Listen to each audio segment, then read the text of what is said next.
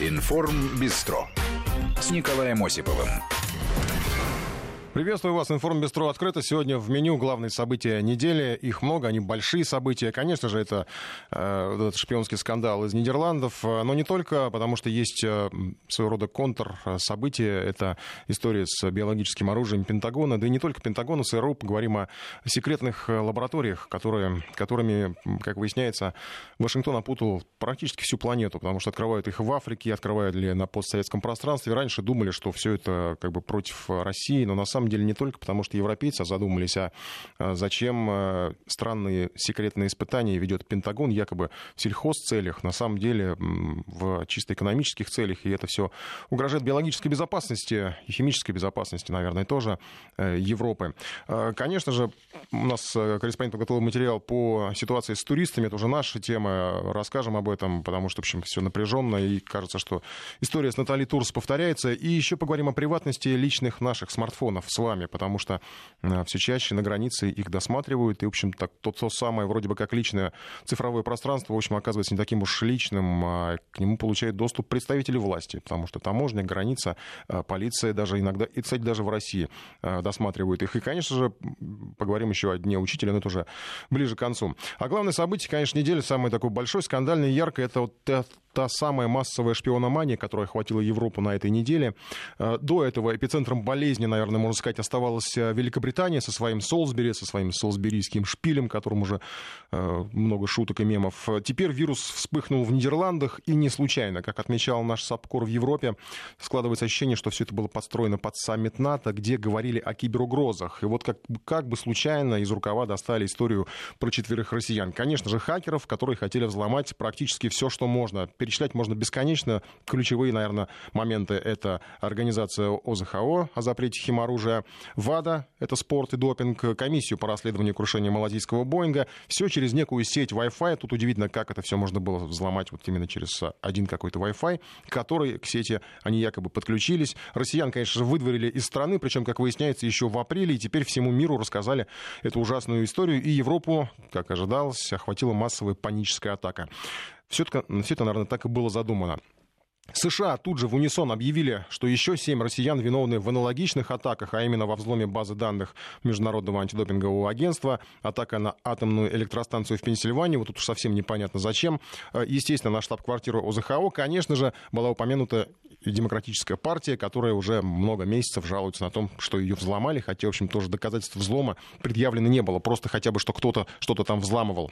Э, пресса еще, кстати, упоминала атаку на киевский метрополитен и одесский аэропорт, но тут куда уж без Украины. Мы, кстати, о ней тоже поговорим. Там много интересных событий на неделе были.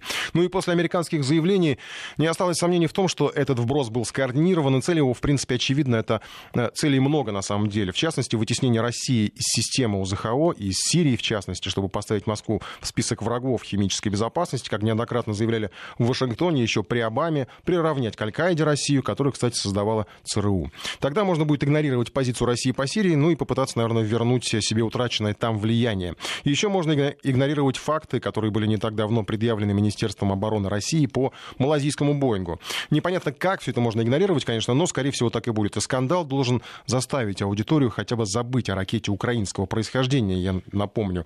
А, а может тогда сразу объявить, что это тоже все был взлом хакеров. Как, это уже не важно, главное объявить. Никто особо не задается вопросом по поводу доказательств. Многие мои коллеги уже говорили а, на этот счет. Никто не задает самый элементарный вопрос. Ну, вернее, задают, конечно, но не на Западе. Зачем хакерам надо надо ехать к зданию штаб-квартиры ОЗХО, чтобы взломать ее серверы, если они хакеры э, кажется, хакерство подразумевает дистанционную работу по взлому. Здесь как бы они практически с фомками приехали к этой штаб-квартире, чтобы ее начать взламывать. Через Wi-Fi, конечно же. И, конечно же, во всем виновата ГРУ, Главное разведуправление, которое упорно продолжает упоминать в своих материалах западные СМИ, хотя структуры с таким названием, как уже неоднократно напоминали и упоминали, давно не существует. Ключевой, кстати, аргумент, о нем тоже уже сказано много, это квитанции на такси от Несвижского переулка до аэропорта Шереметьево. Тут, конечно, много странных э, историй. А кто последний, вот, кто последний раз получал квитанцию от таксиста? Есть ли такие, не знаю, может, среди наших слушателей, может, напишите. Потому, сейчас вроде бы все в агрегаторах уже и, в общем, наверное, конечно, при желании можно ее получить, но как-то по-моему, этими квитанциями уже никто давно не пользуется. Авторы расследования почему-то решили, что, видимо, агрегаторов у нас нет, ну и что именно там, на Несвижском переулке, расположена штаб-квартира ГРУ. Там действительно стоит комплекс зданий, которые относятся к Министерству обороны. И, кстати, еще там, как блогеры сегодня буквально э, метко подметили, есть там же военный институт военных дирижеров. В общем, может быть, он имеет отношение к вот этим вот э, хакерам. Такая группа музыкантов-хакеров является угрозой всему миру. И, в принципе, так и осталось непонятным, кто вот эти люди, которых нам предъявили, которых назвали, чьи, кстати, фотографии даже паспорта показали. И можно, кстати, повернуть все несколько иначе, потому что получается, что это не россияне следят за УЗХО, ВАДА и прочими службами, а это европейские спецслужбы следят за россиянами, каким-то образом получают их паспорта, фотографии, а потом все это выбрасывают на публику как результат некого расследования. Ну и, кстати, не дают покоя квитанция на такси. Мало того, что она бумажная и даже с синей печатью, все как будто вот откуда-то, не знаю, с, чуть ли не из советского времени. Никто не обратил внимания на стоимость поездки. 842 рубля. Это вот как житель Москвы точно скажу, что это очень дешево для поездки в аэропорт. Даже эконом-класса. Тем более, в общем-то, можно сказать, что с другого конца Москвы, потому что Несвижский переулок это как бы уже э, по ту сторону Москвы-реки э, до Шереметьево, на другой конец, в Химки практически. Очень дешево. Разведчику, получается, удалось поймать самое дешевое такси в Москве, да еще и вот как бы легальное, с квитанцией. Маршрут, кстати, указан верный. 32 километра. Вот абсолютно точно э, карты того же Яндекса дают именно такое расстояние, если ехать по старой Ленинградки через международное шоссе. Там, кстати, часто пробки. Видимо, повезло, без пробок ехали, потому что, опять же, цена уж совсем низкая. Ну и, кстати, нам удалось выяснить, и не только нам, а многие связывались э, по телефону, который указан в этой квитанции. Там вроде сказали, что да, квитанция подлинная, водитель даже такой работает, но, разумеется, никто не помнит, кого и куда он возил, поскольку это было уже очень давно, все-таки полгода прошло. Непонятно одно, если россияне виновны, то почему их отпустили тогда и сейчас в Вашингтоне, кстати, требуют ареста? Абсолютно нелогично. Если они причастны к незаконной деятельности, их можно было бы взять и обменять на кого-то, как когда-то меняли уже других. Вспомним историю с Анной Чапман, в конце концов. В МИДе России это назвали шпиономанией и вполне закономерно. Вероятно, стоит ожидать ужесточения реакции, а ее нет, потому что непонятна суть претензий. Если бы это был скандал с высылкой, который случилось еще полгода назад, то, очевидно, у российских спецслужб был бы уже готов ответ. А это не так, значит, ситуация иная. Там как бы сейчас готовят что-то, осмысливают. Обвинения есть, а что произошло, в конце концов, непонятно. Собственно, во всем, что касается вот этих русофобских историй, это так и происходит. Обвинения есть, а что произошло, непонятно. Историю со Скрипалями мурыжит уже несколько месяцев. Снесли дом, закрыли ресторан, отравленных где-то держат, самосвал обвинений. Э, и как бы все было на самом деле, как было все на самом деле, абсолютно неизвестно, непонятно, никто об этом не говорит. Даже вот эта выдуманная история про новичок дверную ручку, она настолько без деталей, что никакой фабулы не выстраивается. известные даже на весь мир Петров, Баширов, они кажутся такими лишними персонажами, которых ввели в историю просто потому, что заказчику этой сказки так захотелось. В конце концов, он платит.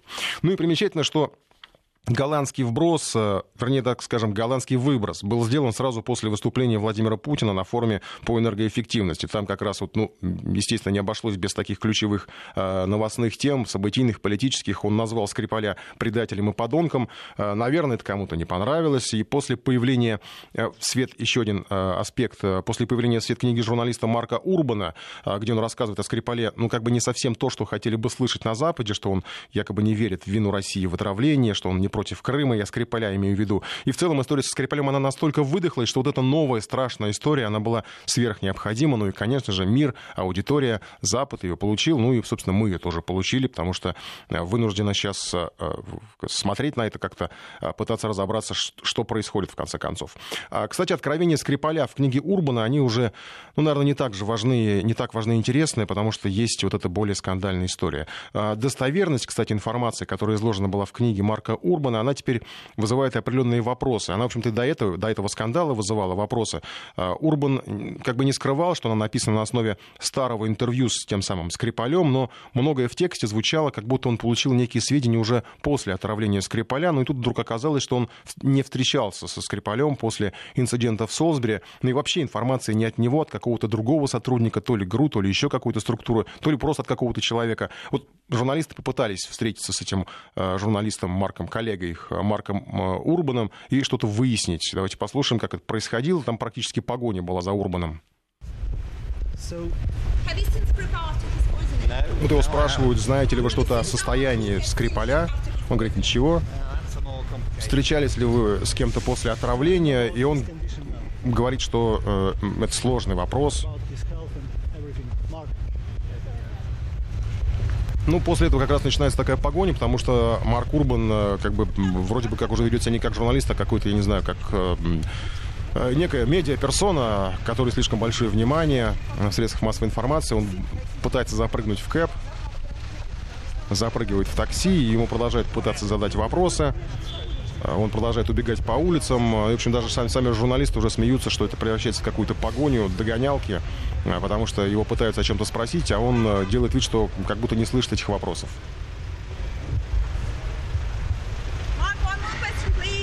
Ну и все, на этом, в общем-то, двери такси захлопнулись, и Марк Урбан скрылся.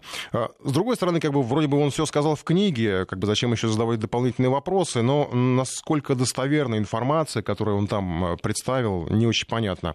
А, вот, к примеру, он сообщил, что жив и здоров еще один перебежчик, Александр Потеев, был такой фигурант другого шпионского скандала, тот самый, которого, кстати, не так давно, кажется, в 2016 году, якобы похоронили. Никакой информации тогда о причинах смерти не было, но были предположения, что его просто хотят спрятать по программе защиты э, свидетелей от преследования российских ужасных спецслужб, конечно же. Э, кстати, вот вы пишете про квитанции, надеюсь, это какой-то сообщение компетентное. У любого водителя такси по любому агрегатору есть с собой квитанции. Да, БСО бланки строгой отчетности выдаются по требованию пассажира. Ну, да, спасибо, что упомянули. Просто непонятно, я не знаю, кто их берет, эти квитанции. Да? Вот, ну, кто-то их брал в последнее время, вряд ли. Э, даже, даже для отчетности в командировке. Э, как-то странно все это звучит. Я, конечно, понимаю, что бухгалтерия может быть очень такой э, архаичной, да, если все для отчетности. Но, опять же, сказали, что при задержании у них было огромное количество денег у этих мужчин. Там какие-то телефоны, кстати, телефоны какие-то совершенно допотопные показали, еще кнопочные. По-моему, сейчас уже такие еще поискать надо. Э, огромное количество денег, и тут они э, соблюдают отчетность в 840 там, с чем-то рублей, чтобы отчитаться. Странно все это выглядит.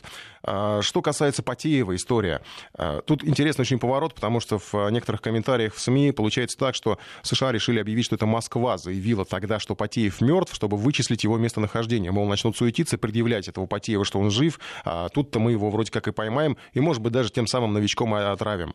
Журналисты утверждают все-таки, что Потеев жив, Живет он э, во Флориде. В этом штате он получил штраф за нарушение ПДД, э, лицензию на рыбную ловлю э, и зарегистрировался даже на выборах как республиканец и проголосовал даже на выборах, на недавних. То есть как республиканец, соответственно, он голосовал за Трампа. Тут остается только удивиться, как-то его еще не выслали, потому что у Трампа же русский след, Потиев вообще выходец из России.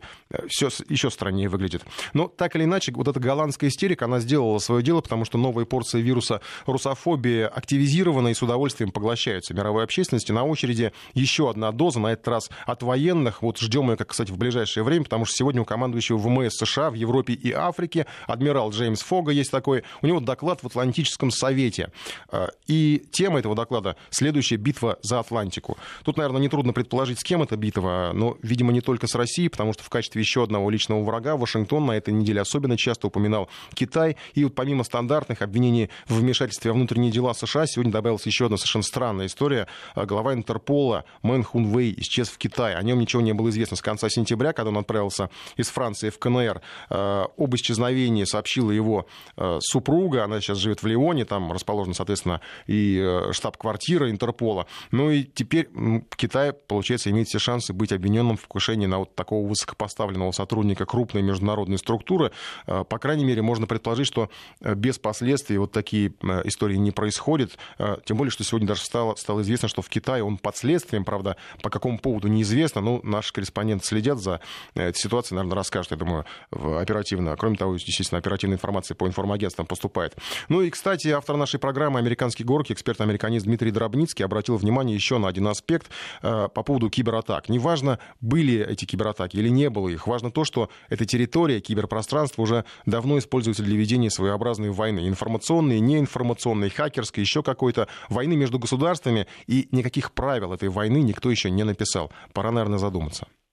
Э, что касается того, что русские во всем виноваты, и президентов Соединенных Штатов избрали, точнее назначили методом хакерских атак, и вообще много чего плохого в мире сделали э, посредством тех же самых русских хакеров, которые работают на ГРУ и лично на Путина, это мы все хорошо знаем, ничего кроме некой определенной кривой усмешки это уже не вызывает. И ясно, что русскую тему нужно держать на плаву, потому что она все-таки до сих пор является серьезным инструментом внутренней вот западной политики. Там, в Соединенных Штатах, в Великобритании, э, в некоторых других европейских странах.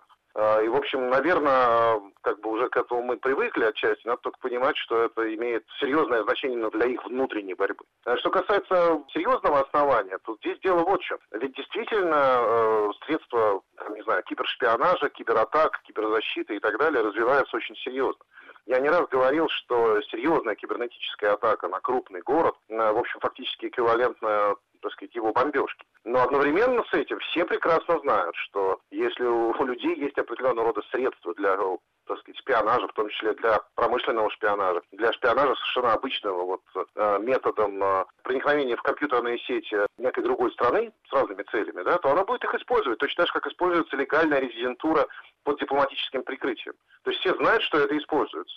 Э, другое дело, что, конечно, применение любых киберсредств в какой-то момент потенциально может быть действительно гораздо более опасным, чем применение средств обычной разведки. И поэтому, конечно, нужно садиться и разговаривать по поводу ну, определенного рода выработки мер доверия и мер безопасности международной вот в киберсфере.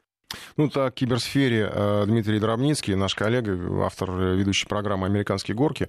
Э, вы пишете про то, что, да, действительно, для отчетности часто берут квитанции. Я согласен, да, для отчетности берут квитанции. Естественно, там как-то никто не хочет за свой счет в случае командировки оплачивать такси. Но вот сами же слушатели отмечают то, что в ГРУ оплачивают такси, вот это действительно что-то новое. Ну, если исходить из этой логики, тогда можно, наверное, предположить, что тот самый какой-нибудь Петров и Баширов, а у них должна быть квитанция на покупку новичка, если он там был, да, вот, ну, как-то вот так, что они же тоже должны отчитаться, да, а, или что еще там, не знаю, такси до дверной ручки дома Скрипалей, вот тоже должна быть какая-то квитанция, тем более, кстати, вот слушатель один э, напоминает нам, что, допустим, в Италии такие квитанции в такси выдают без вашей просьбы, а, соответственно, вообще должно быть все квитанции из Британии, должны все квитанции быть из, э, из Голландии, да, все, что получали, все, где что набрали, все, где что потратили, э, должен быть полный сбор квитанций. Нет, они показали нам квитанцию московскую из вот, можно сказать, гнезда Минобороны, хотя, в общем, не факт, что это именно там, вот это гнездо, э, до аэропорта Шереметьево. Ну, совсем, я уж не говорю, опять же, еще цена, ну, странная, ну, 800 рублей,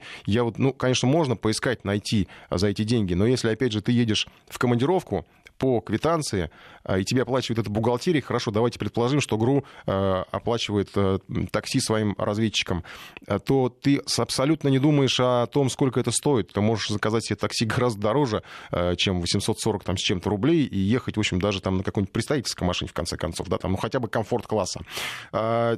Что касается реакции на все, весь этот скандал, то, конечно, она интересна. И в, этой, в этом смысле немножко пересекается история с прослушкой телефона Меркель. Все так громко подхватили вот эту историю с вероломным взломом ОЗХО, ВАДА и всех остальных. И как-то сразу вспоминается, что когда всплыло, что ЦРУ прослушивала Меркель, ни у кого таких особых протестов это не вызывало. А Меркель тогда проглотила, промолчала, ну, чуть-чуть так для проформы озвучили недовольство, поворчали и забыли. На все дело, наверное, в том, с кем можно спорить, с кем нельзя.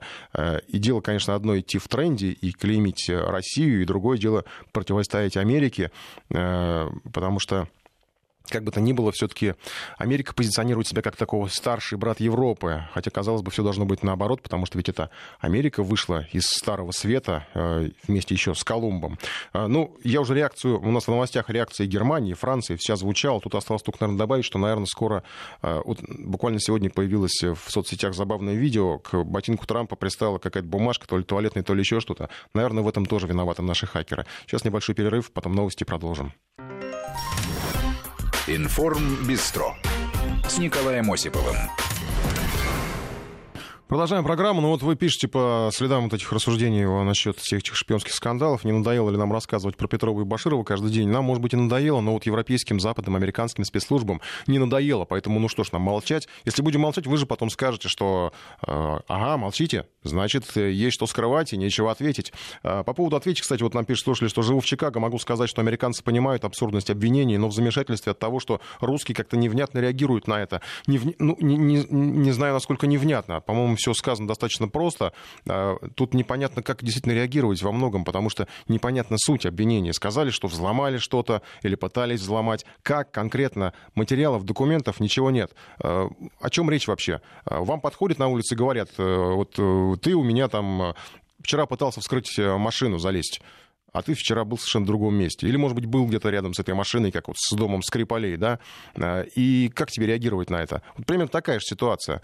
Ты знаешь, что ты не виноват, ты, ты, ты машину вообще даже не видел в глаза. Но тебе говорят, что ты ее пытался вскрыть. Вот, ну, если так, на простом, на простом языке а, западный мир деградирует на глазах, вы пишете, да, ну, пишете, что вот действительно э, эти бланки строгой отчетности, которые в такси, они действительно существуют, и многие берут э, э, для того, чтобы оплатить, оплатили командировку. И правильно один из слушателей замечает, если уж такая экономия, то могут и не оплатить, а сказать, езжай на Аэроэкспрессе, в конце концов, они очень удобные, можно быстро доехать, гораздо дешевле.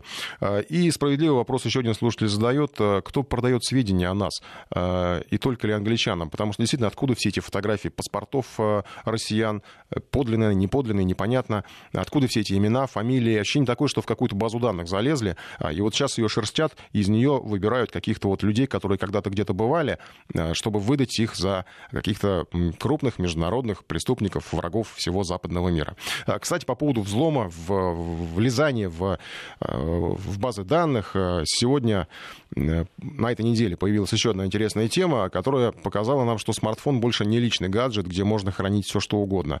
Э, часто стали на, на границе досматривать телефоны, проверять их содержимое на предмет запрещенного контента. Запрещенным контент может быть самый разный. СМИ вспомнили про историю в Новой Зеландии. Ну, буквально как раз э, накануне, по-моему, сообщили о том, что там стали досматривать в массовом порядке туристов, э, искать тот самый запрещенный контент. На самом деле история там не очень новая, она, практика это началась еще несколько лет назад. А, вспомнили также про США, где требуют пароли от социальных сетей, а, ну и даже про Смоленск, где якобы полицейские досматривают смартфоны в поисках информации о наркотрафике, о наркозакладках.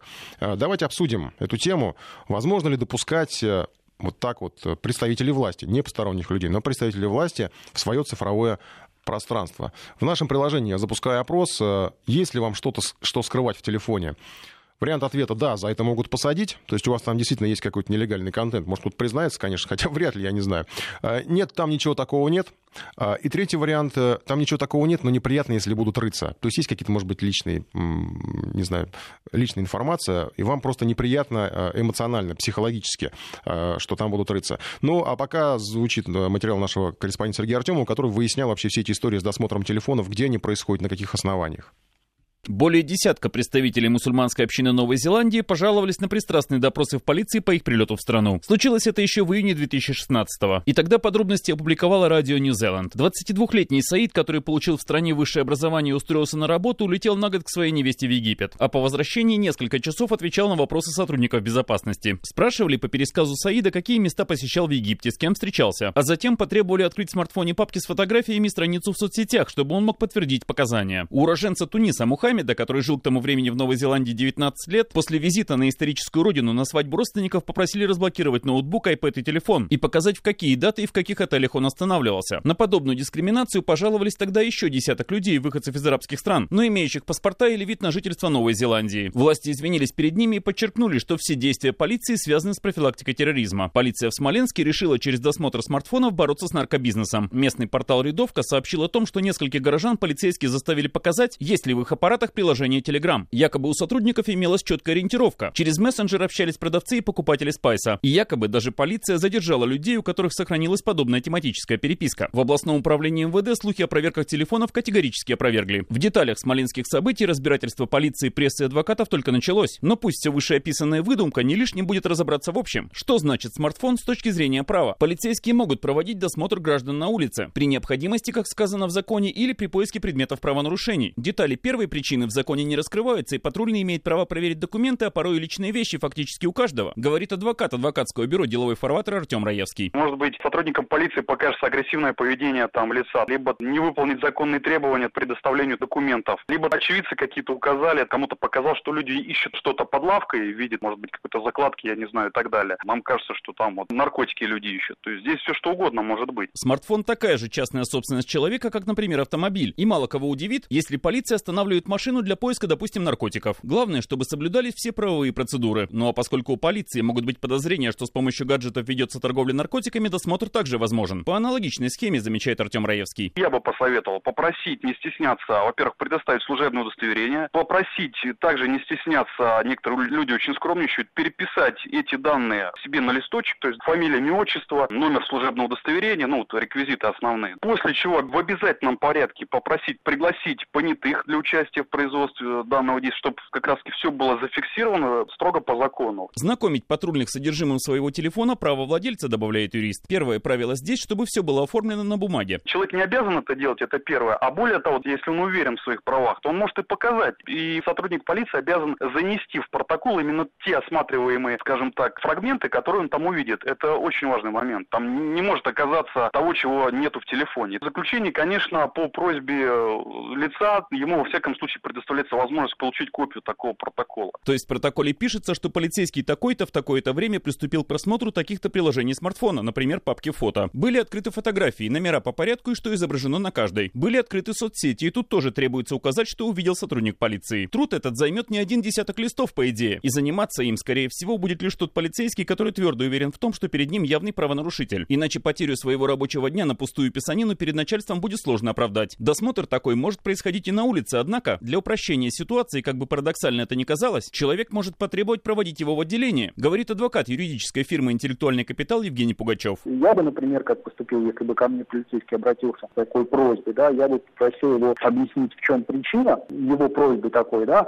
а потом объяснил бы ему, что это является личным досмотром и попросил бы припроводить меня в отделение полиции, где мы составим протокол личного моего досмотра, чтобы он удостоверился в том, ну, как правило, это охоту лишней работы, охоту лишних действий, таких вот абсолютно необоснованных и непонятно к чему предыдущих у полицейских отбивает. Однако в процедуре досмотра смартфона, даже если она кажется его обладателю пустяковой, есть один момент. В чьих руках в это время должен находиться аппарат? У владельца или у полицейского? Чтобы потом невзначай не обнаружились в нем адреса закладки наркотиков или экстремистские картинки. Опять же, надо требовать понятых и сохранять максимальное самообладание, советует Артем Раевский. Даже если у вас там выдергивают из рук этот смартфон, все, дайте. Вы настаиваете на том, чтобы перед тем, как этот э, смартфон попадет в руки полицейскому, чтобы какая-то фиксация велась, во всяком случае, чтобы четко отслеживать там, что делает с этим смартфоном, как он там что исследует полицейский. Это исключит какую-либо возможность там закачивания какой-то информации, порочащей его честь, достоинство, там, деловую репутацию человека. Поводом, как сказано в смоленской публикации, для просмотра полицейскими смартфонов был поиск заблокированного в России мессенджера Telegram. И требование такое абсолютно неоправданно, констатируют юристы. Уголовный кодекс преследует только за использование пиратских, украденных программ и приложений. А наличие в гаджете приложений, которые заблокированы, никаким нарушением закона не является. Сергей Артемов, Вести ФМ. Ну, вот так себя по правилам надо вести, если вдруг у вас кто-то лезет в ваш телефон, я имею в виду на территории России. Да? Фактически это юристы говорят, что приравнивается к личному досмотру, то есть нужно вызывать понятых там э, и все такое прочее. Э, голосуем. Э, вам есть что скрывать в телефоне? Да, за это могут посадить. Первый вариант ответа. Кстати, я скажу, что у нас э, номера телефонов не отсвечиваются в этом голосовании, поэтому э, я не могу никому сообщить, э, если вдруг вам действительно есть что скрывать, и за это могут посадить. Второй вариант. Нет, там ничего такого нет. И третий вариант. Ничего такого нет, но неприятно, если будут рыться, что вполне очень логично. 232-1559, код Москвы 495. Давайте обсудим эту, вот эту историю. Тут один из слушателей, сейчас я найду, да, вот возмутился, что одного человека из миллиона допросили, это о Новой Зеландии, видимо, речь, и то выходцы из арабских стран, говорить больше не о чем. Да ничего подобного. Во-первых, ни одного допросили, практика это нормальная. Во-вторых, э, для Новой Зеландии, в том числе, кстати, для э, Соединенных Штатов Америки, и вот для западного мира вы, тем более после скандала в Нидерландах, э, вы, собственно, такая, такой же выходец из арабской страны, как и выходцы из Ближнего Востока. Поэтому вас, вот если вы там туда поедете, вполне могут начать досматривать, запрашивать пароли в ваших социальных сетях и смотреть и рыться, что у вас в телефоне телефоне. Один из слушателей пишет, в моем телефоне постоянно роется жена, так что для властей я чист 100%. Пусть смотрят. Ну, вот так с юмором относится к этой ситуации. А у нас перед нашим небольшим перерывом есть звонок. Евгения, здравствуйте. Добрый вечер. Ну, как у вас я есть вот тайны как цифровые? раз отношусь к третьей категории. Вроде бы скрывать нечего, но было бы крайне неприятно, потому что смартфон содержит всегда личную информацию, угу. в том числе и фотографии, особенно у девушек. Спасибо за откровенность. Кстати, Евгения, а если вдруг вот вы знаете, что вы едете в страну, в которой вот такой досмотр предстоит, а каково ваше действие? Я просто поеду с кнопочным телефоном. Вот отлично. Спасибо вам за звонок. Э, Кстати, может быть, это и объясняет, э, почему вот этих вот э, задержанных хакеров были кнопочные телефоны. Может быть, им действительно есть что скрывать, они поехали с кнопочными телефонами. Ну, не знаю. Тем более, что сейчас, наверное, уже мы все практически для европейских спецслужб хакеры и сотрудники ГРУ. Голосуем. Вам есть что скрывать в телефоне? Да, за это могут посадить. Э, Второй вариант ответа – нет, там ничего такого нет. Э, И ничего такого там нет, но неприятно, если будут рыться. Вполне ожидаемо, что здесь большинство, конечно, по этому пункту. Сейчас у нас буквально две секунды перерыва и продолжаем. Вести ФМ. Продолжаем. У нас звонок. Иван, здравствуйте. А, добрый вечер. Я бы, мне честно скажу, в телефоне скрывать особо нечего, но а, есть же люди, так скажем, которые обладают какой-то определенной деловой репутацией. А, в телефоне могут храниться конфиденциальные данные какой-то Мгм. компании, организации или а, частного лица, в том числе, может быть, публично лично. А, могут быть находиться фотографии, ну, как скажем, если там публичная личность какой, какие-то в благонадежном виде а, данной какой-то компании. И это как-то, на мой взгляд, может порочить честь. То есть тут должна быть стопроцентная уверенность, что эти, а, эта информация не будет а, потом в дальнейшем, а, как-то скажем, Использовано Продано. против человека. Да, я понимаю Да. вас. Ну, фактически, я так понимаю, что это э, приравнивают сотрудника, который проводит досмотр, практически э, к священнику, который проводит исповедь. Да, вот все, что я узнаю, я ставлю при себе и никому не скажу. Так что ли получается? Да. А если, только если это что-то незаконное, тогда расскажу. Э, спасибо вам за звонок. Еще у нас Игорь дозвонился. Здравствуйте. Здравствуйте. Дело в том, что если касается мужа и жена, я думаю, что никаких секретов не может быть. Доступ и с ее стороны, и с моей стороны должна быть открыта. Компьютеру, телефону. Это не запрещено, если нечего скрывать. Далее, а если посторонняя, посторонний человек, который любопытствует, значит, все, что не запрещено законом, которое у меня находится в телефоне или в компьютере, я не против, но гигиенично это брезгливо немножко, потому что, ну, как-то некомфортно человек, который будет видеть что-то там у меня, да? Ну, опять же говорю, если законом ничего не запрещено, видео, фото смотреть, то, пожалуйста, но Мгм. вопрос, зачем лишнее просто ковыркаться, скажем, да, вот, не гигиенично, вот. Да, я понимаю Я вас, так брезгливость определенная. Я, кстати, вспоминаю, что сейчас вот мне мой один знакомый рассказывал, э, он давным-давно ездил на Украину, когда еще это было вполне нормально для граждан России, поехать в Киев, там отдохнуть, ездил на Украину, э, и украинские пограничники попросили, тогда еще не было таких вот э, истерик по поводу смартфонов, хакеров и всего прочего, попросили его телефон на досмотр. А он сказал, зачем? А они прям сразу ему так и сказали, мы будем искать на вашем телефоне порно.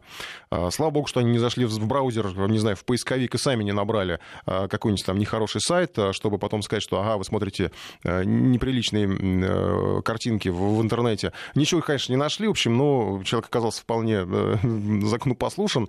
Отпустили дальше, но сам факт тут, даже сам факт такой проверки, он был, в общем-то, неприятен. Даже когда ты знаешь, что у тебя телефона нет. В общем, это как бы я пересказываю вот впечатление своего приятеля. Евгений, здравствуйте. Евгений дозвонился нам. А, Добрый вечер. Добрый.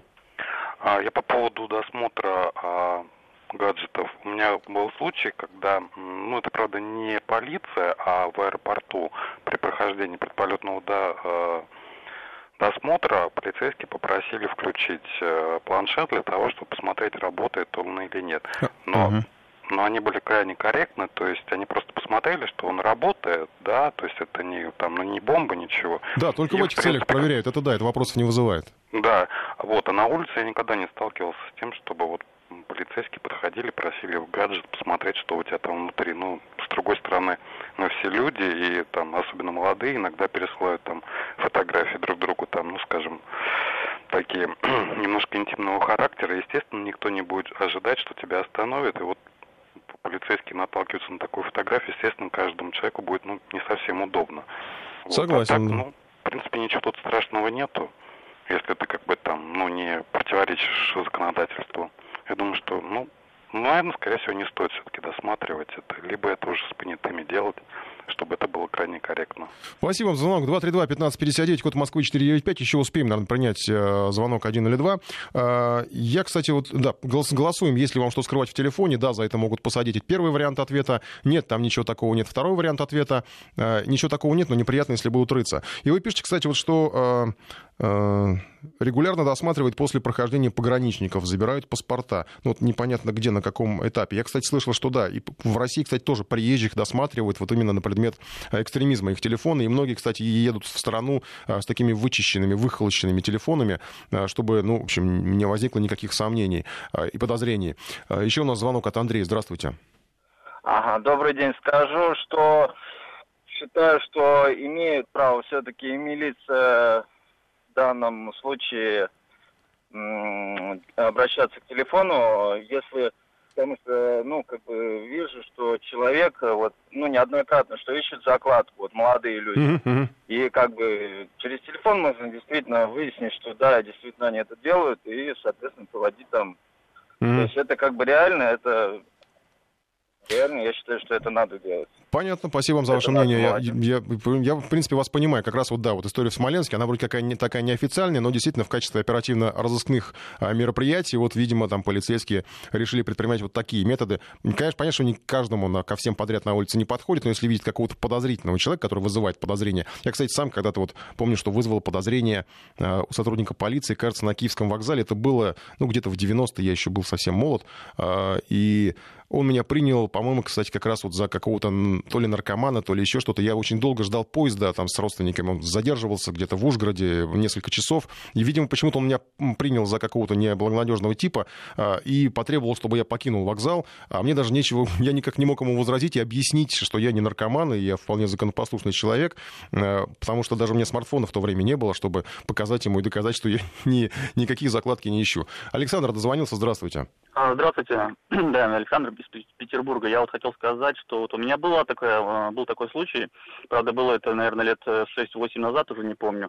А меня, ко мне подошли, даже не подошли, а ворвались сотрудники полиции, открыли дверь, вы, вытащили меня, положили на мордой в пол, что называется. Вот, а попутали меня с каким-то, ну, что называется, этим дилером, или я не знаю кем. Я спросил, а в чем проблема? Они говорят, что ориентировка на тебя похожа ты очень. Я говорю, ну ладно, что делать? Mm-hmm. Повезли меня в отделение. А, оказалось, что они там меня с кем-то перепутали. И в то время, когда мы были в отделении, а, они проверяли мой телефон, переписку мою все смотрели. Я им сказал, что ну тут же может быть всякая различная интимная информация. Они знаете мне, что отвечают? Они говорят, а, ну, нам как э, этим, как, не как такое врачам. видели, не такое видели, да. Мы можем как врачи проверять все. От нас секретов быть не может. Да, спасибо вот. вам, спасибо за звонок. А, пишите вы, да, чтобы, ну, понятые, чтобы побольше людей увидело личное. Да, хороший вариант. А у нас еще есть, кажется, Дмитрий, да, давайте последний звонок, наверное, будет. Дмитрий, здравствуйте. А, здравствуйте. знаете, мне кажется, что досмотр личной информации в телефоне нужно приравнивать как а, вхождение, например, в личную квартиру собственную. Потому что оно должно быть или при решении суда, или при совершении какого-то правонарушения. Потому что смартфон на сегодняшний день содержит настолько личную информацию, там может быть и, например, ваша медицинская карта, ваши анализы, которые являются медицинской тайной. А тем более, если его досматривают в присутствии понятых, это же совершенно никуда не годится. Поэтому тоже как и компьютер личный домашний, он должен быть только по решению суда или какой-то санкции. Там, угу прокурор, следователь. Да, представьте себя на месте сотрудника вот, оперативного. Вот вы бы, чтобы собрать какие-то сведения, полезли бы в чужой телефон? Нет. Ну, а если работа обязывает? Хорошо, понятно. Спасибо большое вам за звонок. При беседе с сотрудниками ФСБ просили просто отключить смартфон, не лезли в него. А, кстати, поскольку уж мы говорим про оперативных сотрудников, нас вот просят здесь э, э, напомнить, что сегодня день уголовного розыска. Исполняется ровно сто лет. Поздравьте нас с этим с праздником. Конечно, сердечно поздравляю, тем более, что э, мой дед стоял у истоков создания УГРО московского еще. Сейчас мы перейдем к теме туристов. Э, э, времени практически нет. Закрываем голосование, подведем итоги позже. Что происходит с Ростуром и что делать э, туристам, которые попали в сложную ситуацию?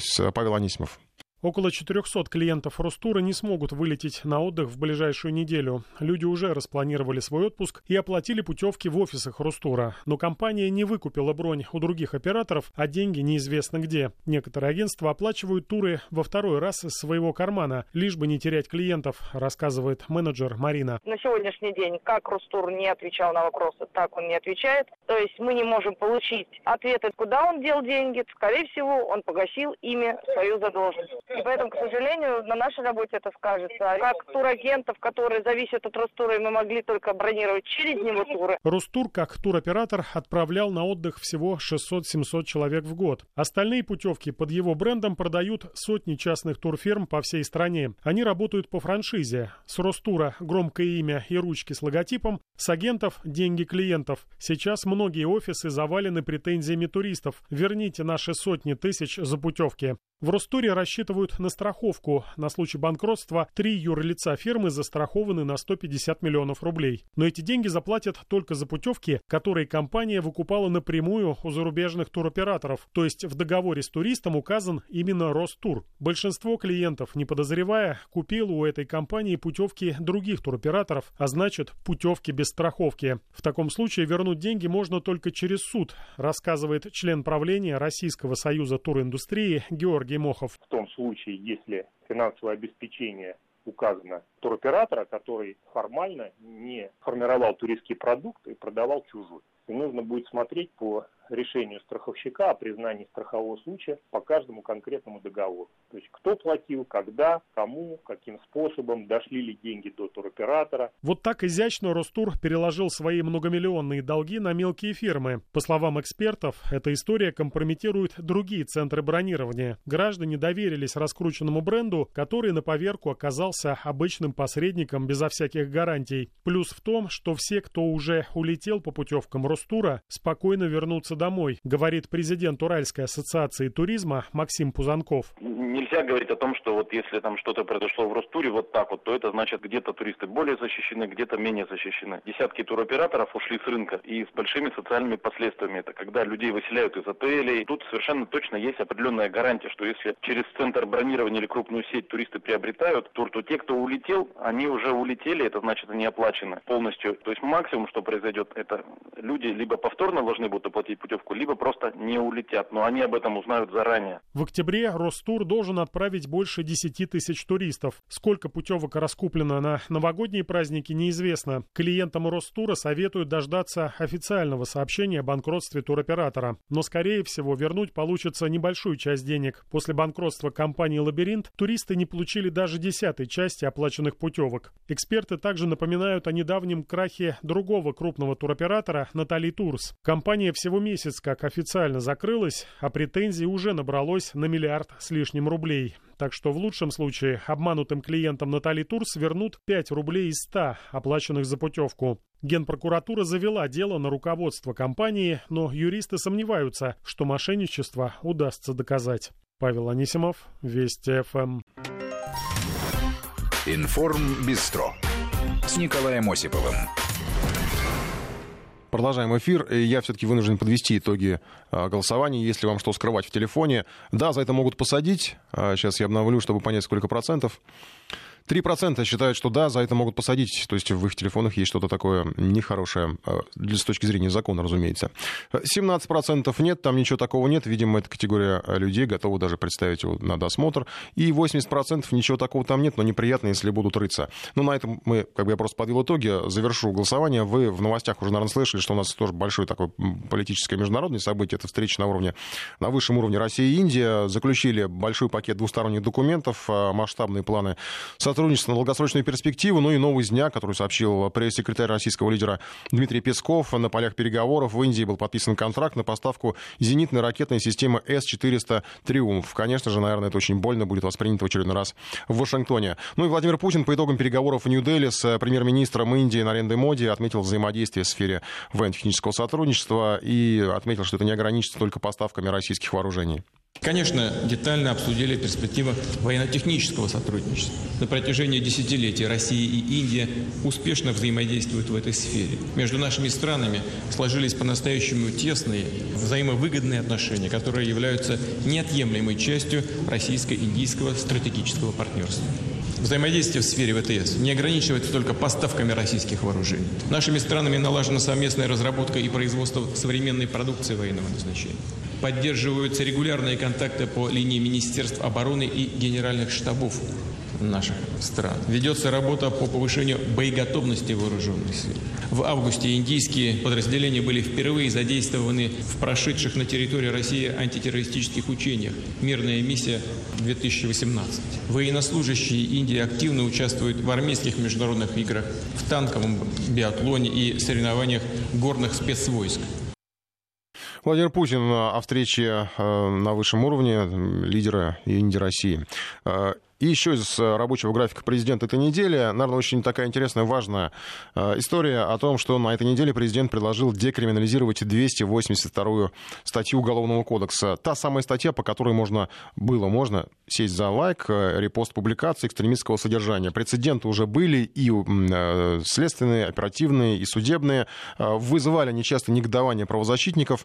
Как отличить случайных нарушителей от настоящих экстремистов и разжигателей? Вот предложен своего рода такой отсев посев, э, те, кто лайкнул случайно, но все же осознанно, пойдут по административной статье, это как предупреждение. И статья это предполагает наказание в виде административного штрафа для граждан в размере от 10 до 20 тысяч рублей, обязательная работа на срок до 100 часов или административный арест даже на 15 суток. Для юрлиц это штраф 250 тысяч до полумиллиона. Но тут важно не забыть про разъяснение Верховного суда, о котором тоже говорил президент. Нужно не просто лайкнуть, то есть как бы вот вас поймали на лайке и все, а, а иметь мотив и цель. То есть как бы должна быть как, должно быть какое-то объяснение вашим действиям, и суд должен или следствие должно найти это объяснение. А, и в этом случае все равно, если первый раз, то только административка. И уже потом, если случится рецидив, то уголовное наказание и реальный срок. А, кстати, тут, можно вспомнить, что эта схема была схема отсева, она в каком-то смысле была, ну, э, в частном случае уже применялась, э, потому что можно вспомнить студентку Варвару Караулову, э, ее поймали, когда в первый раз она пыталась бежать к боевикам в Сирию, уехала в Турцию, там попала в какой-то лагерь там для переправки туда, в зону боевых действий к боевикам. Ее вернули домой, родственники подняли шум, попросили наши спецслужбы помочь. Отправили ее под суд, но вот тогда казалось, что ничего серьезного ей не грозит. До тех пор, по крайней мере, даже, в общем-то, сторона обвинения не была так резка и категорична, как потом, потому что потом ее очень скоро снова поймали на контактах с экстремистами через социальные сети, и вот тогда уже осудили ее по полной, а на 5 лет колонии. Вот это, в принципе, такой отчасти немножко схожий э, случай, потому что вначале вроде бы как там особо и не собирались ее привлекать, она даже там чуть ли не в разряд свидетелей могла перейти, а потом э, осудили по полной программе, э, потому что был фактически рецидив, а могло все обойтись, и ну, даже при том, что это была уголовная статья, правозащитники бы ее, в принципе, можно надеяться, отстояли в том случае, а потом у них просто не было аргументов а, против, в защиту вот этой Варвары Карауловой. Вот примерно так же будут разбираться, видимо, с экстремистскими лайками, но главное, еще раз а, отмечу, опять же, мотив, о чем говорил Верховный суд, и что важно, в Госдуме уже обещали добиться пересмотра ранее возбужденных дел по этой статье. В связи с этим, кстати, предлагаю небольшой короткий опрос. А считаете ли вы, что можете попасть под статью 282?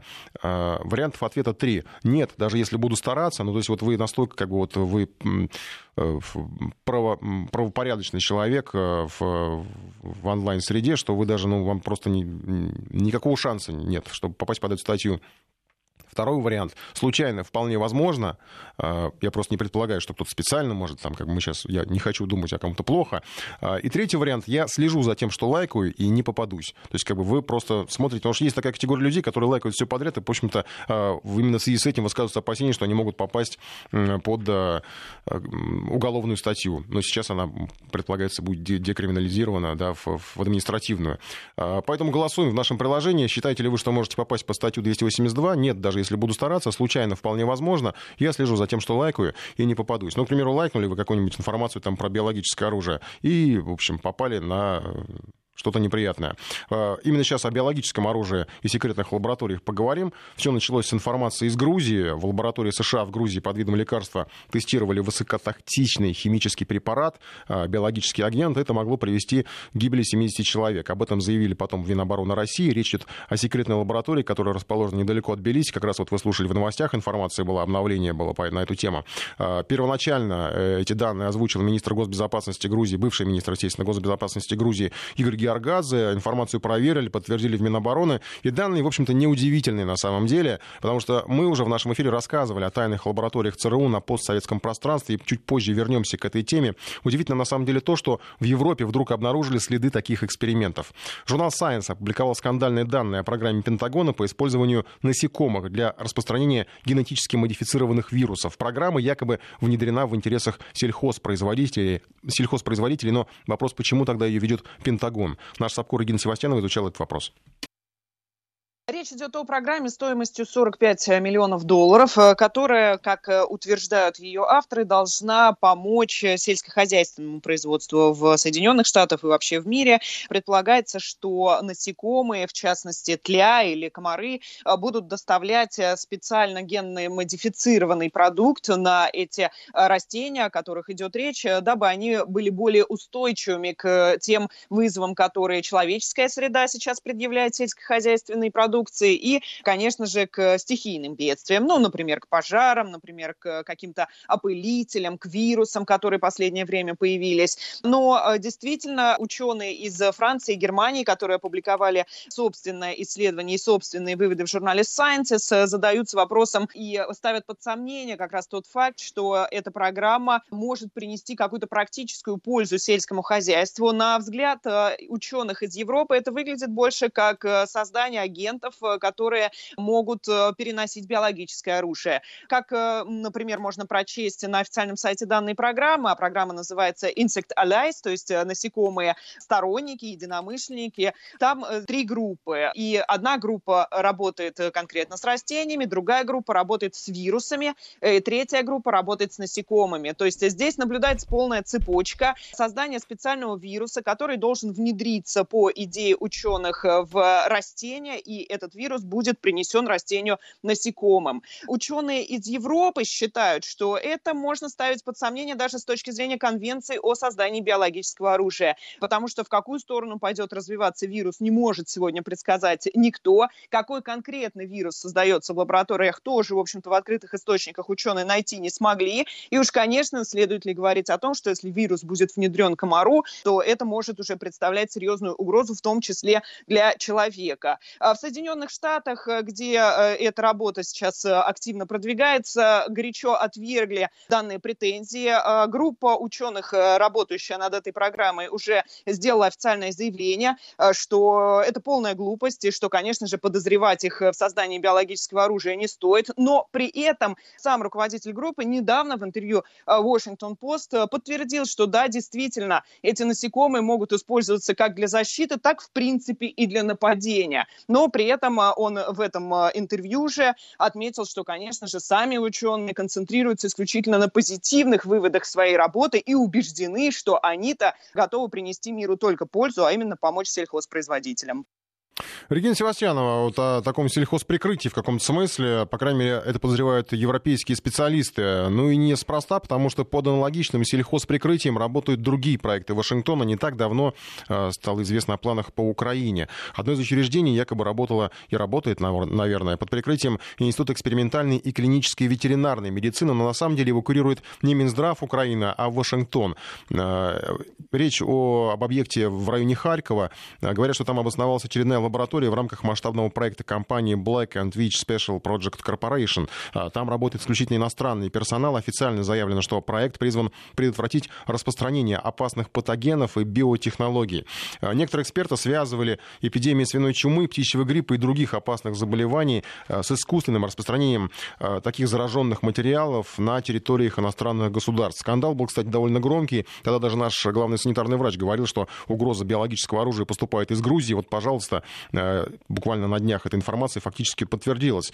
И была информация, что Грузия распространяла вирус свиного гриппа. Сейчас мы узнаем о деятельности лаборатории в Грузии. И это не первое заражение, потому что 15 лет, может быть, чуть больше, на 17 лет назад на Кубе были заражены все свиньи, тоже говорили, что это такая диверсия биологическая. На Украине в итоге, по неофициальным сообщениям, работы с биологическим материалом вели или ведут, продолжают вести в Одессе, Виннице, Тернополе, Ужгороде, Киеве, Луганске, Днепропетровске, Симферополе, Херсоне. Луганск, естественно, до того, как там появилась ДНР э, и ЛНР, собственно. А потом очередная лаборатория появилась под Харьковом. Во Львове, по некоторым данным, были открыты сразу три лаборатории по работе с особо опасными инфекциями. И вызывает, естественно, вопрос, вот почему, откуда такой интерес э, именно в этой сфере у американской стороны к открытию вот таких объектов. Потому что это уже похоже на некое создание полигона для испытаний.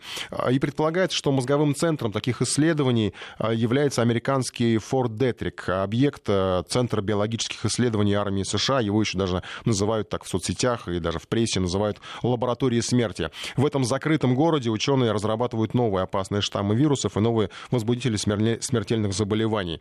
Э, полигон для испытаний получается буквально весь мир после информации, которую опубликовали европейские специалисты. Конечно, на данном этапе конечная цель не убийство всего живого, это не какой-то фильм «Апокалипсис», а исключительно экономическая составляющая, тоже подчеркивают наблюдатели, потому что, допустим, эпидемия, отравление в той же Европе, вообще в любой точке планеты, кроме США, естественно, это возможность получить экономическое превосходство и стать таким главным поставщиком, монополистом, поставщиком продукции, значит, диктовать цены, правила, в общем, даже условия жизни в каком-то смысле.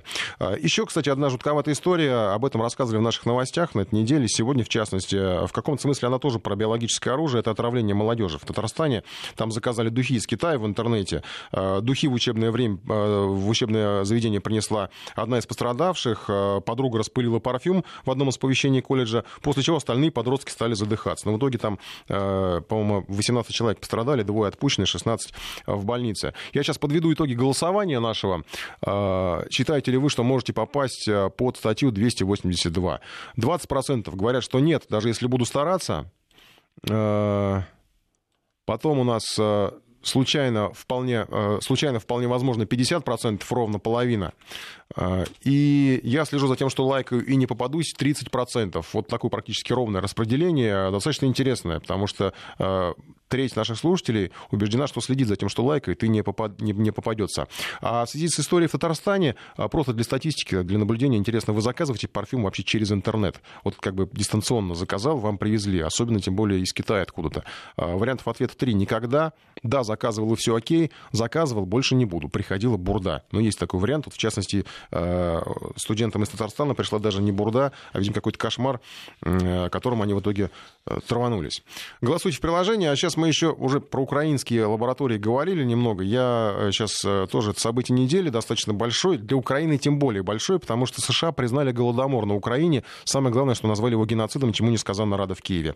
А, исторический спор, на самом деле, который, в общем-то, шел, продолжается э, многих. А, в него американские сенаторы, которые сделали такое решение, приняли такое, они, конечно же, не вникали, вряд ли они вообще в курсе, что Голодомор — это история, не связанная с национальным признаком, что голод был не только на Украине, об этом историки много говорили. Сейчас это, на самом деле, не так уж важно, наверное, и, в общем-то, неудивительно, потому что США используют любой повод подогреть русофобию, тем более на э, украинской почве. А Голодомор, это, конечно же, чисто русофобная такая история, и, конечно же, на Украине события восприняли с абсолютным восторгом, чему свидетельство выступления Порошенко. Я уверен, что тот геноцид, который был организован и осуществлен советским режимом против украинского народа, сегодня на это была надлежащая реакция наших партнеров в Соединенных Штатах, что является свидетельством стратегического партнерства между Украиной и США, которое очень укрепилось за последние четыре года. Я очень надеюсь, что примеру США последуют и другие страны. Думаю, что это продолжение той тщательной работы по формированию проукраинской мировой коалиции. Ну вот что такое проукраинская мировая коалиция? Это же какое-то странное такое должно быть э, сооружение, непонятное, загадка. А у Порошенко в активе в итоге теперь еще и признание Голодомора. Ну и два старых американских катера береговой охраны, о которых мы тоже рассказывали. А еще, видимо, ожидаемая автокефалия, потому что Порубий там даже пригласил патриарха Варфоломея на Украину, чтобы отметить Томас. А Владимир Синельников, наш киевский САПКОР на связи. Владимир. Добрый день. Добрый день. Ну, я так понимаю, реакция целиком восторженная по поводу Голодомора. В общем, про сам-то Голодомор, наверное, не очень вспоминают. Главное, вот э, сам фон, на котором все э, происходит, факт признания.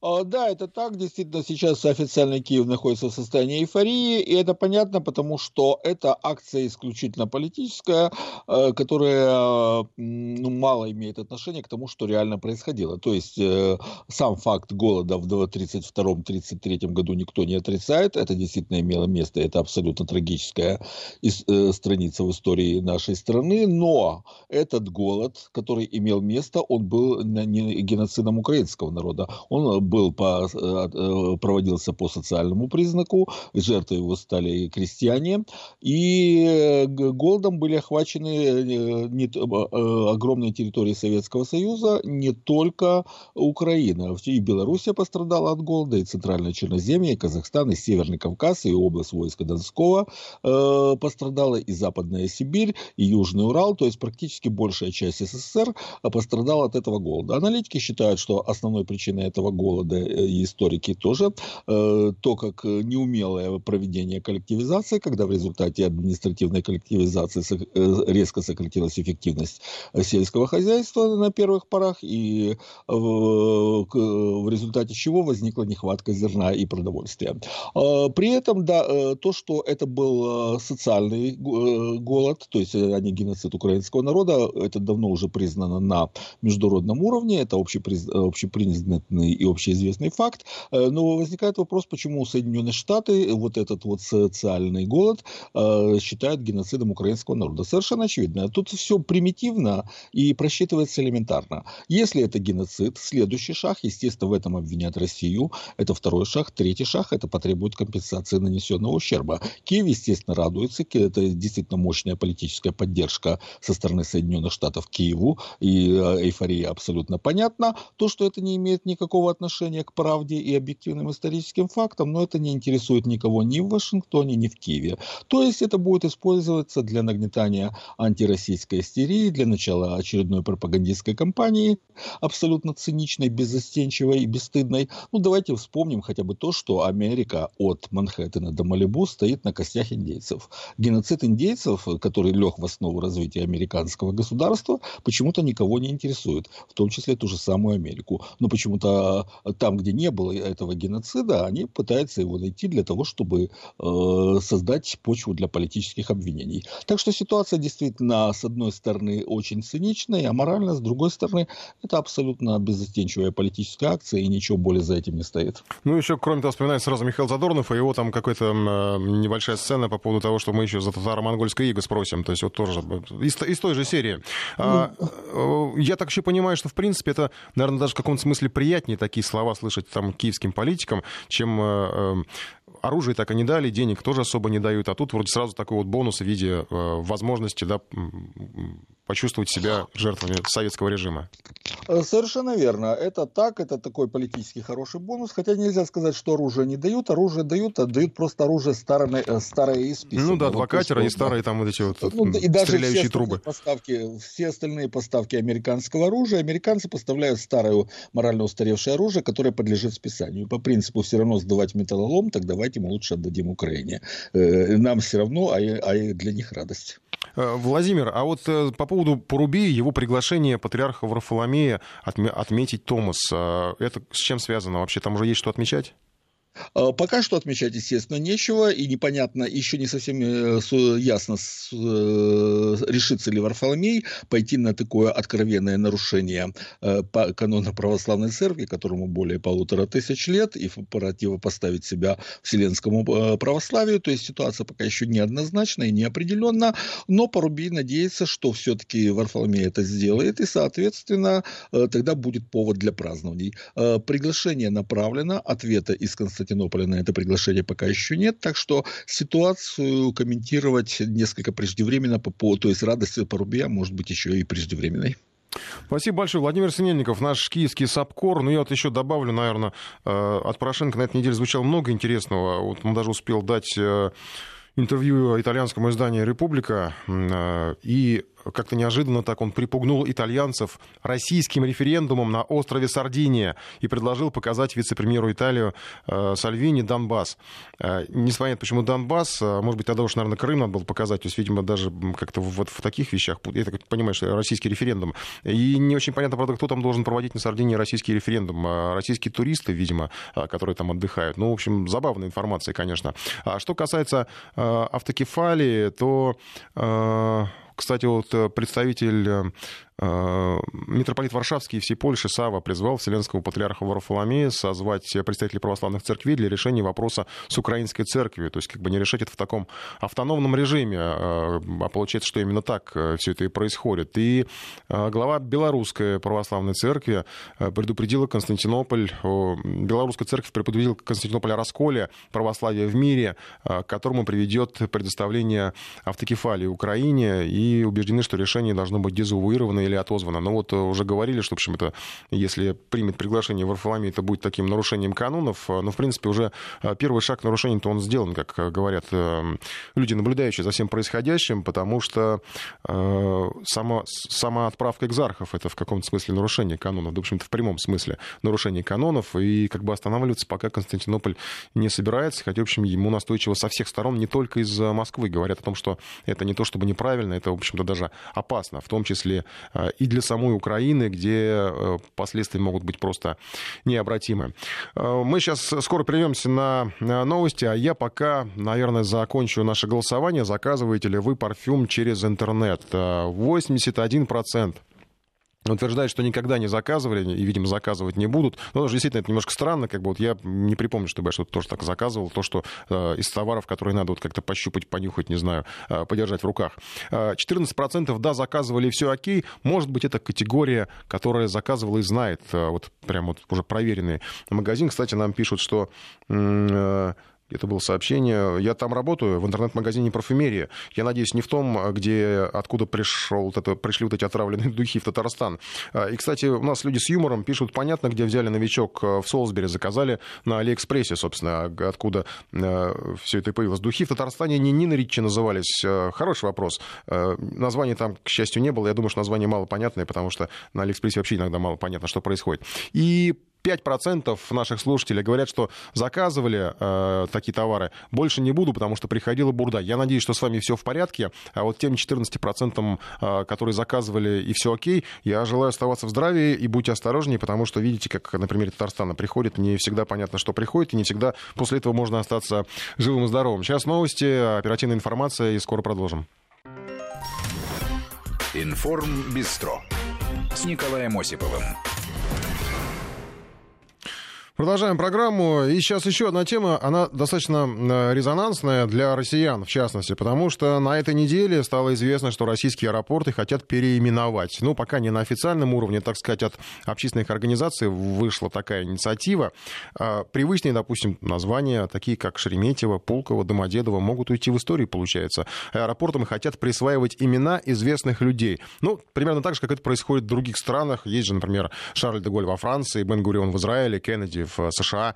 Э, идея вызвала, конечно же, спор, как многое у нас часто в стране вызывает спор. Многие не хотят отказываться от старых названий, э, потому что эти слишком привычные. В общем, сейчас уже значит, такая жесткая война в социальных сетях идет. Но вот если так посмотреть публикации на эту тему, то напоминаю, что, допустим, в США 60% аэропортов носят имена исторических фигур, и 45% это имена в честь государственных деятелей. 35% европейских аэропортов парков тоже названы в честь э, деятелей культуры, там разных исторических, политических фигур. В общем, как бы это не совсем такой наш ноу-хау, конечно, но э, предлагают, э, у нас историки наши, в частности, тоже предлагают дать название, и, может быть, это даже будет как бы благозвучнее, просто надо привыкнуть к этому. Наш коллега, историк Армен Гаспарян, насколько я знаю, как раз не против новых названий, у нас на связи. Армен, добрый вечер. Приветствую, Коль. Армен, приветствую. аргументируй, потому что я знаю, что многим это не нравится это нормальная практика. У нас э, все никогда никому не нравится. Если вообще судить э, по благосфере, там же одни крупные специалисты во всех отраслях. Здесь речь-то идет вот о чем. Во-первых, никто не собирается выкидывать название, условно, там, Шереметьево, Домодедово, да, они так и останутся. Это дополнительные названия, такой дополнительно культурный исторический брендинг, в том числе для населения страны. Потому что далеко не секрет ведь, что по условиям вот этой вот акции за предложенные названия люди будут голосовать. А это, в свою очередь, вызовет э, дополнительный интерес к истории. Именно к истории нормальной, а не тому суррогату, которым э, регулярно нас э, пичкают э, в различных медиа. Это первое. А, второе. Я не очень понимаю, что там все перевозбудились, что им не нравится условно в Лермонтове или в Бунине. Потому что речь ведь не идет о том, что кому-то там, какому-то аэропорту условно, а, дадут имя а, какого-то там политического или военного деятеля 20-го столетия.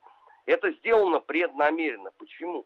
Чтобы избежать как раз вот этих бесконечных ссоров и споров а, в интернете, а чтобы действительно увековечить лишний раз тех, кто по праву прославляет Россию в сокровищнице мировой культуры. Наконец, третий момент. А, я вот уже несколько раз в сегодняшний день слышал, что ну это понятно, все во Франции Шарль де Голь, Моцарт в Зальцбурге, это мы идем европейским путем, надо идти своим. Окей, хорошо, давайте пойдем. Каким? А вот на этот вопрос уже никто отвечать не хочет, потому что здесь же э, многие руководствуются таким, знаешь, известным принципом – что если власть за, мы должны быть по определению категорически против. А, пускай вот э, все остается э, как прежде. Но послушайте, не будет уже никогда так, как было там в 19 или в 20 веке. Но прогресс идет, э, вы можете там с этим категорически не соглашаться, но он от этого все равно никуда не денется.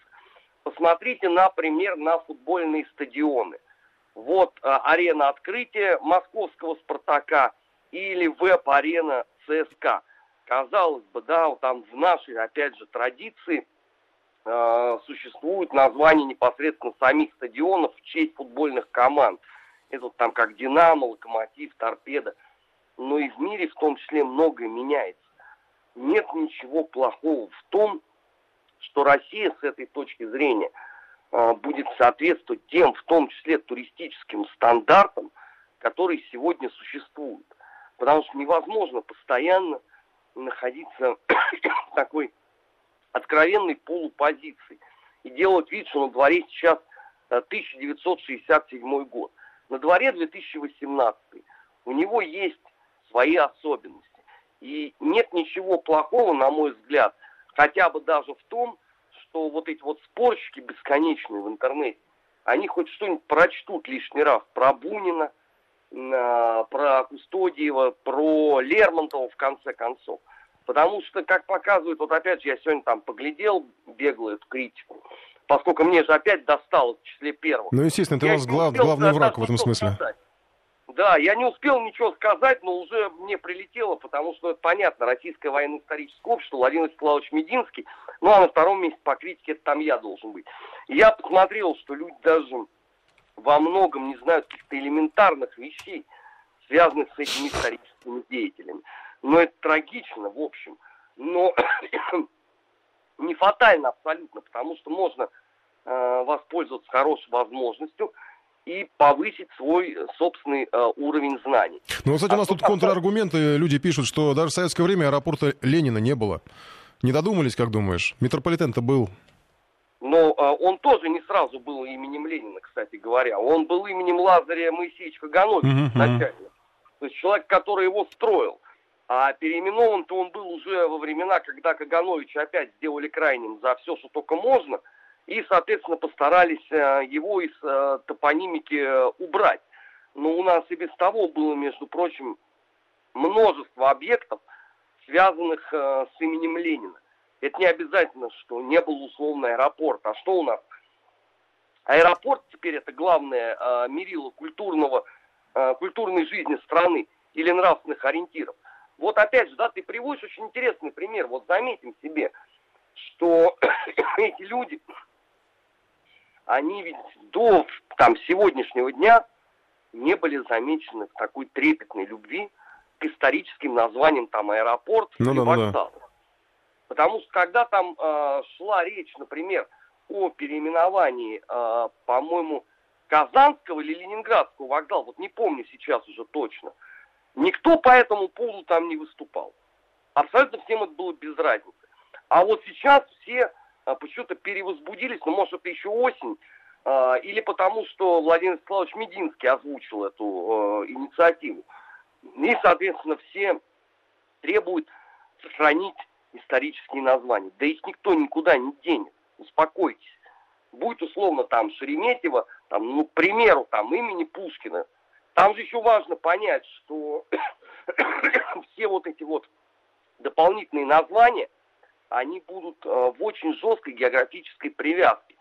То есть, условно, это не будет советская методика, когда ты можешь взять и назвать э, улицу, там, я не знаю, Лизуана или Хашимина, чей вклад, в общем, в развитие там э, страны, э, ну, весьма и весьма спорен, согласимся. А здесь все это будет очень точно э, привязано. И в том числе, кстати, я почему это приветствую? Потому что, возможно, это начало в том числе осмысления того топонимического абсурда, который у нас зачастую происходит. Потому что, вот я не знаю, ты видел эту новость или нет, на этой неделе в Ульяновске на улице э, маршала Тухачевского открыли мемориальную доску белому генералу э, Владимиру Капелю. Нам как раз сейчас ну, из Ульяновска ты... пишут, у нас на каждом шагу Ленин, хватит уже. Ну вот ты, ты просто вдумайся. В Ульяновск, улица Тухачевского и мемориальная доска Капелю. Ну, это вот абсурд абсолютный.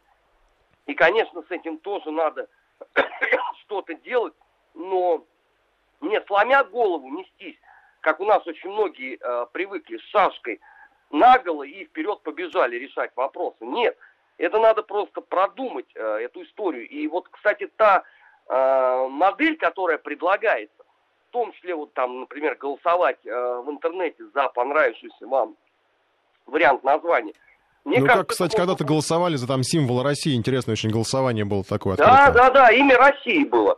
А, и также голосовали 100 великих имен, а, тоже, кстати, РВО устраивало. И заметь, тогда вот это голосование, никакой паники, никакой критики а, не следовало вслед этому. Угу. Что, опять же, вот на мой взгляд, демонстрирует, что в данном случае а, речь идет скорее, знаешь, такой о некой интернет-атаке, которая там очень модно так, вот, так, таким вот вирусом это обкладывать, потому что самое это интересное, я могу сказать, я сегодня колонку написал по этому поводу. Люди, даже не читая, начали мне объяснять, что я ничего об этом не знаю. А я тебе скажу, Армен, смотри, э, вот у нас слушатель написал, что переименование несет за собой дополнительные затраты. Это раз, это как бы вот такой аргумент против. И второй, вот сейчас вот внимательно, Армен, конечно же, общественные протесты. Понимаешь, у нас по любому поводу должны возникать общественные протесты. В туалете лампочку поменяли, значит, сразу общественный протест. А я не понимаю, а, а Лермонтов чем не устраивает кого конкретно? Вот можно вот мне послушать, там, чем Лермонтов, Репин, э, Бунин, я не знаю, там, кто угодно другой. Вот чем не устраивают деятели культуры. Я ну, Лермонтова не устраивал Мартынов, а это единственное, что я могу сказать, да. который его застрелил. Ну, понимаешь, э, тогда может вообще до абсурда дойти. Тогда вы просто, э, когда там протестуете, вы составьте условно список исторических персон, которые вас устраивают. И подайте его через сайт, э, специальный же есть Российская общественная инициатива, соберите 100 тысяч подписей, и Государственная Дума это рассмотрит. И все тогда, вопрос решен. Мы будем знать, что у нас есть вот 10 человек, которые условно вас всех бузатеров устраивают. И будем спать спокойно. Понятно, спасибо. Армен Гаспарян, э, историк э, и один из сторонников э, наделения аэропортов страны. Причем тут речь, кстати, не обо всех аэропортах идет, я так понимаю, там больших крупных аэропортов страны новыми именами известных людей, писателей, не знаю, просто известных личностей, там вот, пожалуйста, поэты, писатели, музыканты, кто угодно.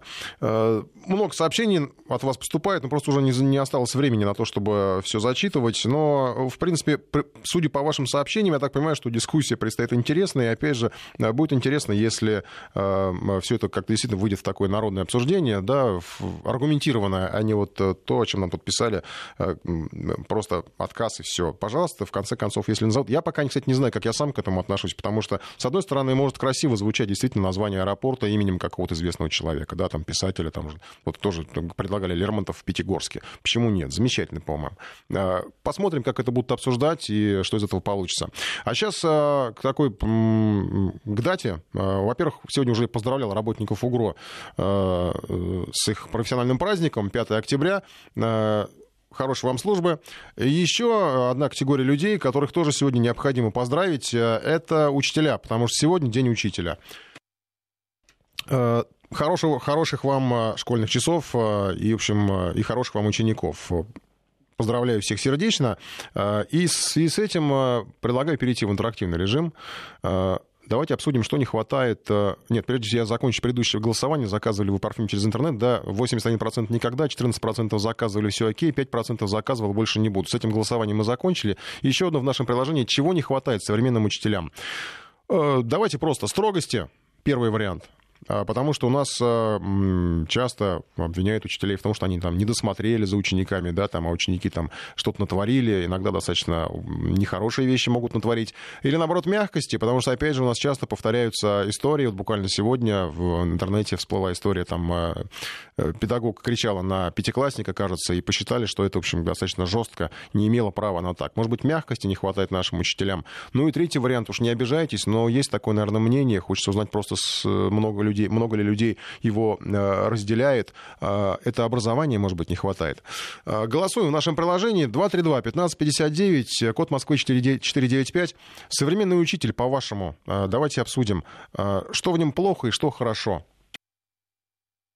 Что касается праздника, то я напомню, что отметили его э, впервые в Советском Союзе еще в 1965 году, э, но тогда его отмечали 29 сентября, и вот только через 30 лет был установлен уже Международный день учителя. Правда, он отмечается, насколько я знаю, все равно по-разному в разных странах, то есть там, где его отмечают, около 100 стран. 232-1559, код Москвы 495, плюс 7 903 170 63 63, наш, э, наш портал для сообщений, 5533 в начале слова «Вести» — это смс-сообщение, а, ну, говорим учителя, по обучте, про учителей не случайно, потому что буквально как раз э, несколько минут до этого мы говорили в том числе тоже на образовательную тему. Это имена великих людей и наречение этими именами э, российских аэропортов. А, но сейчас давайте про учителей. Еще раз с праздником. А, и что для вас современный учитель? Что в нем плохо, что хорошо? Николай, здравствуйте. Добрый вечер. Касаемо современных учителей, вот э, у меня двое детей, шестой, четвертый класс. И вот хотел бы сказать огромное спасибо нашим учителям и за то, что они всех наших детей терпят и терпят все то, что они вытворяют. Потому что, честно говоря, в последнее время очень испортились.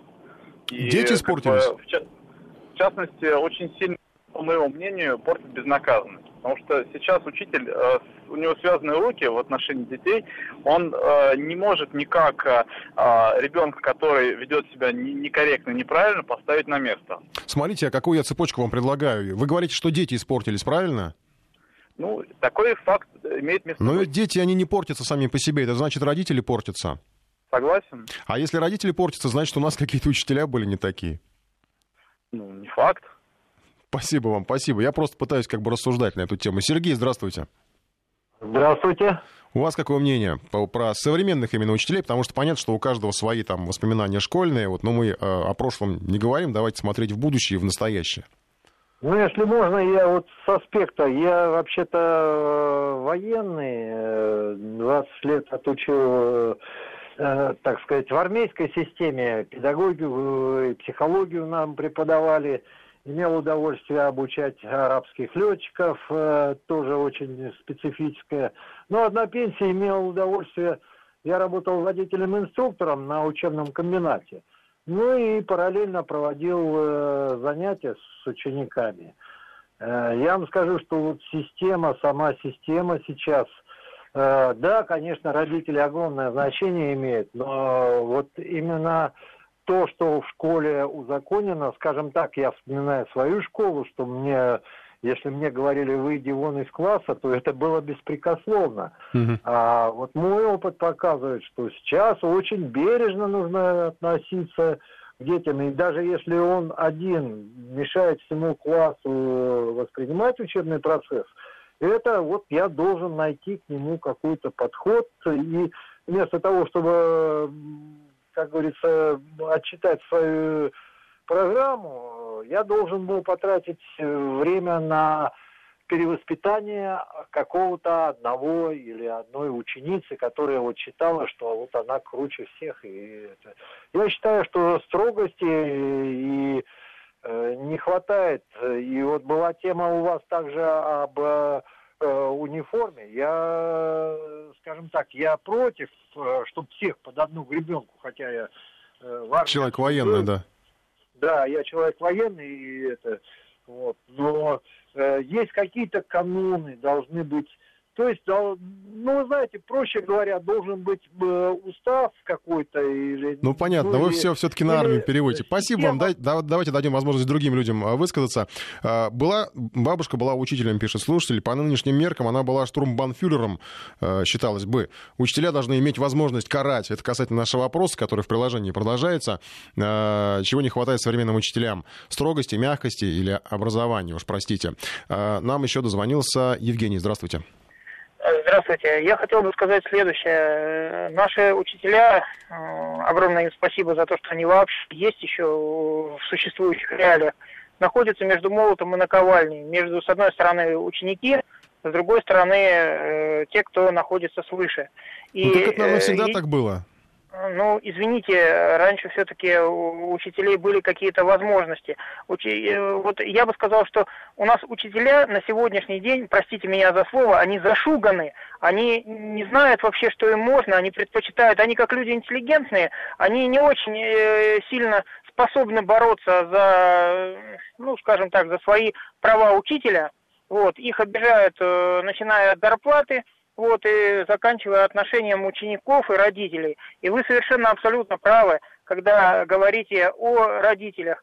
Поколение 90-х, вот сейчас э, родители дебилы. Это все начинается с детского сада. Там сидит какой-нибудь один прыщ, который мотает нервы учи, этому воспитателю. Потом этот же э, э, недоделанный ребенок, недовоспитанный, идет э, в школу, там начинает мотать э, нервы и учителю, и всему классу, весь класс терроризировать. Нет на него никакой права. И пока у нас наше правительство не почешется немножко и не разработает хотя бы адекватные какие-то ну, правила существования учителя в школе, вот, э, включая... Да, понятно, том... спасибо. Я согласен, что, да, правила нужны, но чесаться, по-моему, тут должно не только правительство, но и родители в том числе. Александр, еще у нас есть возможность выслушать. Александр, здравствуйте, у вас буквально полминуты. Да, здравствуйте. Э, я как бы с города Брянска, но детство как бы с вами провел в области э, Брянской. Я считаю, что как бы да, наша система образования немножко изменилась, и мне, мне кажется, что не в лучшую сторону. Мы в свое время э, как бы уважали учителя, уважали его закон и боялись этого. Это, Тем давайте самым... коротко, сейчас вот, это изъян учителей или детей и их родителей? Отсутствие Вы знаете, уважения это, это, это, мне кажется, изъян э, непосредственно самой системы образования. Спасибо вам нет... большое. Итоги голосования. Чего не хватает современным учителям? 31% строгости, 2% мягкости и 67%, к сожалению, образования. Ну, я надеюсь, что все-таки это э, субъективное мнение наших слушателей. Тем не менее, всех учителей с праздником, э, хороших вам, э, хороших вам уроков э, и хороших вам учеников. Программа подходит к концу. Завершаем эфир. Встретимся в следующую пятницу. Информ Бистро.